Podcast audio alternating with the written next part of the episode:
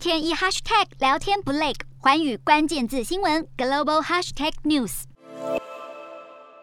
黑烟窜起，大火燃烧。俄罗斯近日又有两座位在布扬斯克的油库起火爆炸。专攻俄国情势的美国研究员分析，油库明显是遭到飞弹空袭，还指出起火地点距离乌克兰不到一百六十公里，处在乌军弹道飞弹的射程范围内。对于这起事件，乌克兰政府拒绝评论，而克里姆林宫正展开调查。莫斯科当局早在先前几次起火就指控是乌克兰派兵发动攻击。如果俄罗斯境内这几次爆炸真的是因为基辅政权的命令，这将导致乌俄战争重大升级。不过，有好几个远在乌克兰飞弹射程范围之外的地点，同样也在近期传出大火。譬如俄罗斯国防部第二中央研究院就在二十一号遭到祝融吞噬，造成十七人死亡。据俄罗斯官媒报道，初步调查显示，研究院起火原因是由电气故障所引起。没想到研究院火灾后几个小时，俄罗斯规模最大的化工厂厂也被烧毁。德米特里耶夫斯基化工厂是精准导引飞弹材料的主要供应商，它的起火原因还未明朗。华府智库学者认为，俄罗斯在短期内接连有关键设施发生大型火灾实在太过可疑，